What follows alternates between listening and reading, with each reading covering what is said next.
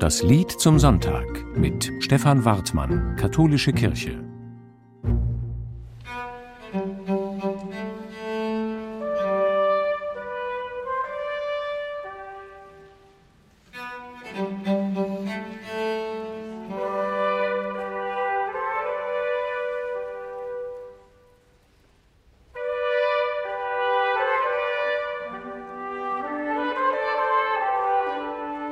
Tochter Zion, freue dich. Das Lied zum heutigen Sonntag ist so ein schönes Adventslied. Es klingt so festlich und so schreitend läutet es die Weihnachtszeit ein. Aber dieses Jahr stocke ich, so wie die Bläser, die eben immer wieder neu angesetzt haben. Tochter Zion, freue dich richtet sich im übertragenen Sinn an Zion, den Burghügel von Jerusalem, der im Liedtext wie eine Person angesprochen wird. Nur auf Zion, in Jerusalem, in Gaza, im heiligen Land gibt es aktuell keinen Grund zur Freude. Trauer und Gewalt haben das Land im Griff. Wenn ich an Israel und den Zionsberg denke, habe ich eher Sehnsucht nach sanfteren Tönen.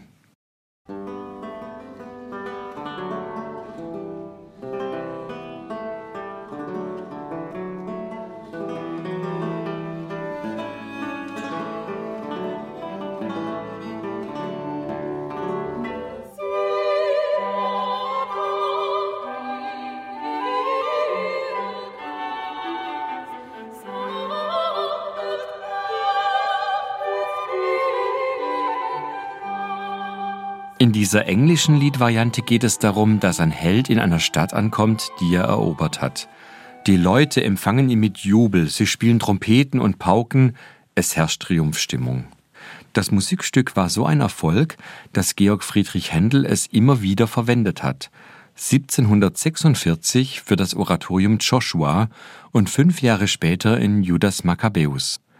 Beide Werke erzählen vom Volk Israel, das sein Land erobert und seine Freiheit behauptet. Die Nazis haben das Lied später zeitweise deshalb verboten. Friedrich Heinrich Ranke hat den Text von Tochter Zion um 1820 ins Deutsche übersetzt. In den englischen Fassungen besingt man Josua und Judas Maccabäus, bei Ranke richtet es sich jetzt an Jesus. Er denkt dabei an den Palmsonntag, an dem Jesus in Jerusalem einzieht und vom Volk mit Hosanna-Rufen begrüßt wird.